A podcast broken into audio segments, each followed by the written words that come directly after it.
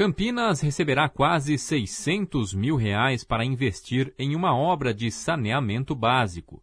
Os recursos serão repassados pelo governo federal por meio do Ministério do Desenvolvimento Regional. O repasse será utilizado para a continuidade das obras de saneamento integrado na bacia do Ribeirão Quilombo, com a execução de canais, reservatório de amortecimento, esgotamento sanitário e pavimentação.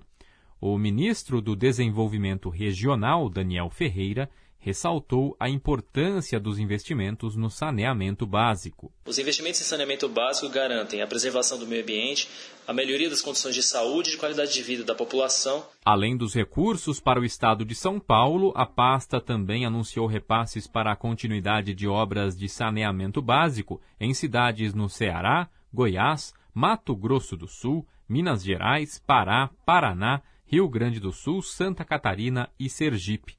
No total, serão repassados quase 6 milhões de reais. De Campinas, Guilherme Pierangeli.